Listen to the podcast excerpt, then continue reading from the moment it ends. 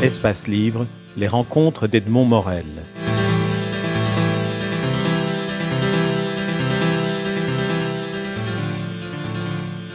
J'ai longtemps eu cette interrogation qui était vivre ou écrire aussi. Parce que la réponse est vivre et écrire, évidemment. Mais longtemps, et d'où le titre La peur d'écrire, longtemps, je me suis demandé euh, si je ne perdais pas une partie de l'autre vie, et en faisant l'autre vie, si je perdais pas une partie de la vie d'écriture ou de la vie intérieure. Donc j'ai réussi un peu à la fois, je pense, à trouver cet, équilibre, entre autres en me levant plus tôt le matin pour m'adonner à ce vice impuni qui est l'écriture. Mais... Euh, vous en parlez encore comme d'un vice et en souriant, or ce n'est pas ce que vous pensez. C'est vrai, je ne pense pas, c'est l'autodérision. C'est vrai, je ne pense pas que ce soit un vice et je ne pense pas que ça puisse être puni. Et, mais enfin, le vice impuni, oui, c'est vrai. Ça. Donc la peur d'écrire, mais toujours l'envie de d'expliquer, enfin, de m'expliquer et surtout, alors je dirais, alors j'ai eu un cauchemar pendant longtemps, longtemps, qui était me trouver dans un studio, puisque c'était mon cadre de vie, euh, et il n'y avait pas de micro. J'ai trouvé cette angoisse très révélatrice à un moment donné. C'est toujours la peur de ne pas communiquer, de ne pas être compris. Je pense que tout ce qu'on est, tout ce qu'on pense dans sa vie vient de l'enfance, donc j'imagine que le manque de communication personnelle que j'ai eu avec ma mère en particulier par rapport à mon père, est quelque chose qui m'a blessé sans doute et que je continue à essayer de, cicatriser. Mais en même temps, les, les, blessures servent à ne pas les donner aux autres. Donc, je me dis qu'il faut communiquer, qu'il faut dire aux gens qu'on aime, qu'on les aime tout de suite, sans attendre, on ne sait pas ce qui peut arriver. Et euh, la peur d'écrire, c'est à la fois, est-ce que je ne perds pas mon temps en écrivant parce que je pourrais dire les choses directement, mais aussi quel bonheur d'essayer de décrire très justement ce qu'on ressent et de le laisser comme témoignage à ceux qui m'entourent. Donc, euh, au fond, il faut tout faire. Il faut dire, il faut essayer de garder, il faut essayer de créer, il faut essayer de penser, il faut essayer d'être avec les autres et d'être avec soi-même. C'est quelque chose de très compliqué, la vie et la création. Vous avez choisi euh, de lire vos textes sur une musique originale de Naïra Mnoyan. Il faut aujourd'hui utiliser pour la poésie les armes d'aujourd'hui. On m'a envoyé euh, une photocopie d'un article d'une revue parisienne où on disait à peu près textuellement que la poésie était plus vivante que jamais dans les cafés-théâtres de Paris, qu'il y avait une sorte de renouveau auprès de toutes les générations de la poésie, mais qui avait plusieurs conditions au succès de cette poésie. Donc au succès, entendons-nous, à la communication de cette poésie, qui est des lecteurs, qui est des auditeurs, euh, des spectateurs dans la salle.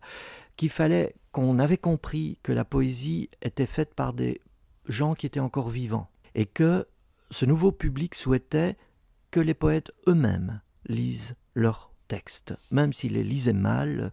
Bon, euh, c'était important d'avoir cette communication directe. Qu'ensuite, la poésie devait être accompagnée, parce que tout est accompagné. Un roman est accompagné de sa couverture, de la manière dont on fait les trucs. Et donc, on ne doit pas croire que parce que c'est de la poésie, il y a quelque chose de sacré euh, qui entoure ça et qu'on ne peut que dire, on ne peut pas la mêler. Le slam, c'est un peu autre chose.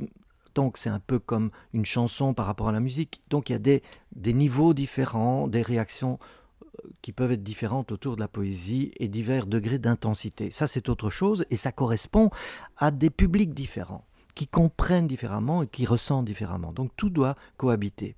Alors, pour poursuivre, on disait donc qu'il fallait entourer cette poésie de quelque chose. Ça pouvait être des images, ça pouvait être de la musique vivante. On a fait une création commune comme pour un disque, qu'on fera d'ailleurs prochainement ensemble aussi avec des chansons, mais comme pour un disque, euh, donc le spectacle est conçu en disant, bah là, on mettra un peu de piano dans le fond, là, on mettra rien, là, on chantera, là, il y aura une, musique, là, il y aura rien, parce que le poème passera tout à coup tellement fort comme ça, ou là, on chantera a cappella. Et euh, donc, c'est une, une, vraie création d'une heure et quart qui, qui, a été faite autour de ça. Donc, voilà l'explication euh, de, de, la musique. Mais la musique au piano, et le piano a une place très importante dans ma vie. Ouais. Le rosier contre le mur, vers le ciel bleu et les capucines, la pelouse autour de l'unique sapin. Je croquais une pomme. Il était quatre heures et j'avais neuf ans. J'ignorais tout du futur, j'étais heureux, et de la cuisine me parvenait cette tendre odeur du pain. J'étais un petit homme qui rit et qui pleure, j'avais tout mon temps. Alors, dans l'évocation, dans cette évocation qui s'intitule J'avais neuf ans, il y a tout. Euh, j'avais oublié euh, ce poème. je ne les relis pas, hein, donc j'avais complètement oublié. Et pourtant, cette image décrite là, cette situation, cette émotion, c'est l'image qui me procure le plus grand bonheur dans ma vie. Je m'y réfugie de temps en temps, et en effet, je crois que tout part de l'enfance, de ce moment béni où on est enfant en le sachant encore, et en sachant qu'on n'était pas encore adulte, qu'on n'a pas de responsabilité. Il y a là un moment unique parce qu'on peut être, on est enfant inconsciemment pendant longtemps. Ben, on croit que les choses sont faites, on se laisse aller, on, nous dirige en général. Enfin, les belles enfants, c'est un peu comme ça. On se blesse euh, aux autres, euh, à toutes sortes de choses qui prennent place. Mais à l'époque, euh, en effet, vers 9 ans, c'est le moment où on n'a pas encore ni les soucis d'argent, ni les soucis d'amour en principe, ni les soucis euh, de ce qu'on va devenir, pourquoi? Mais on a le sentiment que tout est possible. Et ça, c'est un sentiment incroyable que j'essaie de retrouver tout le temps, encore maintenant dans ma vie personnelle. Un sentiment tout à coup d'avoir euh, que, oui, que l'avenir est là, qu'on est qu'on est maître de l'avenir. Alors, je l'entends, on est maître d'un avenir avec tout ce qu'on a vécu, tout ce qu'on a. Euh, à 9 ans, j'étais un enfant qui était déjà euh, tout à fait euh, fabriqué par mon environnement, par mes familles, par ce qu'on me racontait, par ce qu'on disait à l'école, par mon caractère, mon tempérament, ma timidité. Euh, il y avait tout ça, parce que j'avais des frères et pas de sœurs. Enfin, il y a, plein de choses qui fait qu'à ce moment-là. Mais il est vrai que là, j'étais assis sur les marches, sur la, une, la marche la plus haute de trois marches en grès qui descendaient vers un petit jardin où il y avait un sapin. Euh, c'est un, moment unique qui contenait sans doute euh, toute ma vie. ma, question portait aussi sur la capacité de la poésie d'être un instrument d'investigation de l'enfance. Et là, vous, avez répondu sur l'enfance. La poésie, je, dis toujours que c'est une espèce de fulgurance qui arrive. Euh, et donc, c'est souvent des fulgurances de bonheur.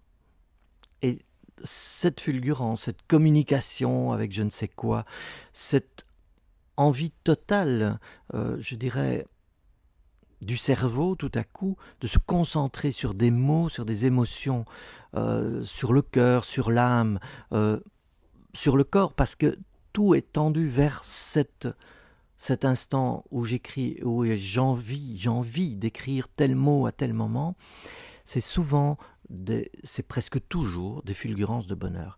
Et forcément, le bonheur se trouve dans l'enfance. Donc, donc c'est vrai pour l'investigation. Alors maintenant, toute ma vie, j'ai essayé et j'y arrive probablement plus facilement par la poésie qui est une totale liberté de création dans les mots tout ça, on doit rendre compte à personne qu'à soi-même. La poésie n'a pas n'a pas cette vocation. Elle a, elle a comme vocation effectivement de rentrer quelque part d'un coup dans le bonheur ou dans l'émotion, etc. Et à côté de ça, j'ai passé toute ma vie, et je vais continuer, j'imagine, à savoir pourquoi je suis devenu cet adulte. Pourquoi Qu'est-ce que, qu'est-ce que dans l'enfance fait qu'à un moment donné, euh, j'ai pris telle décision, ou j'ai été là, ou je crois en telle chose, ou je suis plutôt attiré par telle musique? j'essaie de non pas de corriger, mais de comprendre. On peut rien corriger, mais de comprendre ce qui dans l'enfance a motivé ça. Et je retrouve, et c'est au fond, on peut, appeler ça une psychanalyse si on veut, c'est une façon de, de retrouver ses racines.